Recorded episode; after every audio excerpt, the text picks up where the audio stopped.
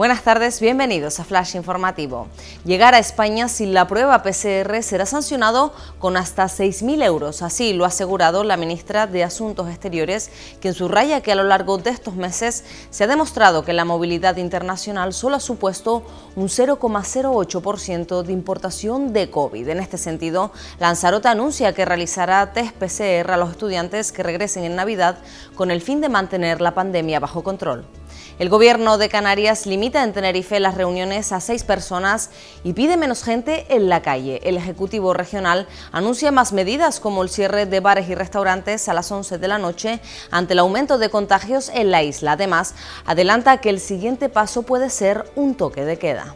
La cola del ciclón Teta trae a Tenerife y La Palma un temporal marítimo. El fuerte oleaje, junto a potentes rachas de viento en las cumbres, se dejará sentir a partir de este sábado por la cercanía del ciclón. Ante la previsión, la AEMET ha decretado un aviso amarillo por el fuerte viento. El gobierno de Canarias y los cabildos ya se coordinan ante la emergencia. La Universidad de La Laguna da el último adiós a la profesora Sonia García Hernández. Impartía materias sobre biología animal, edafología y geología en la institución tinerfeña.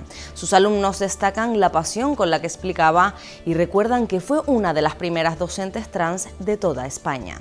Más noticias en diariodeavisos.com.